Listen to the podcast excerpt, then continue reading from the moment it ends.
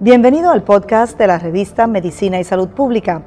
Escuche los avances más relevantes para la medicina en Puerto Rico y el mundo. Si desea ver este podcast en vídeo, puede hacerlo en nuestro canal de YouTube Revista MSP.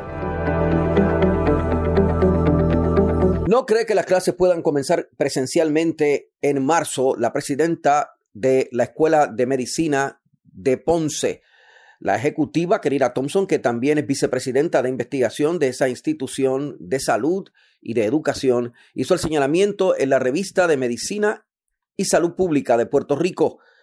Thompson coincidió con expresiones de líderes cívicos y otros salubristas que se han expresado sobre el particular.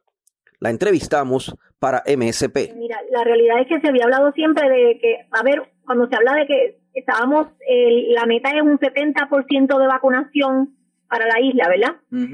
Siempre ese, ese 30% contempló, ¿verdad? Esa población pediátrica que sabemos que no se puede vacunar. Y llegar a esa inmunidad de rebaño para proteger a los niños era parte, es parte de la estrategia todavía el que la gente se esté vacunando no significa que hay que, como quiere, hay que seguir usando las mascarillas, hay que seguir, seguir las medidas de distanciamiento. Pero de aquí a marzo estaremos listos para tener estar cerca de la inmunidad de rebaño y que por lo tanto los niños no, No, no, yo entiendo que no. Y, y las medidas que se tomen para reapertura, sea en marzo, abril, mayo, hasta en agosto, van a requerir de, de, de, continuar, ¿verdad? Con, con este... Usted, usted no lo recomendaría, no, no recomendaría que los niños regresen a clases en marzo.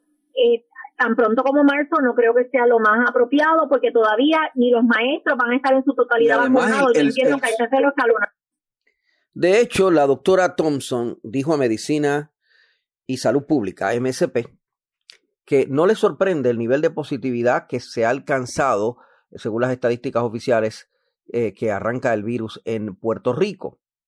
La ejecutiva y académica dijo que definitivamente se esperaba esa cifra, 12.3%. En las últimas horas y en los últimos dos días no se han reportado muertes, pero hoy el informe oficial del Departamento de Salud reporta más de 460 casos positivos confirmados adicionales, lo que también preocupa a las autoridades. De hecho, la Escuela de Medicina de Ponce está vacunando y eh, se le eh, cayó, colapsó su cuadro telefónico debido, debido a la gran demanda por las vacunas. Por lo tanto, la escuela eh, ha dotado una ha dotado a la ciudadanía con la posibilidad de comunicarse con un correo electrónico para tramitar las vacunaciones, dijo la doctora. Tienen que, mira, hay un email que es, vacunas arroba p de Pedro, s de Sara, m de Manuel punto edu. Vacunas arroba pcm punto edu. Ok.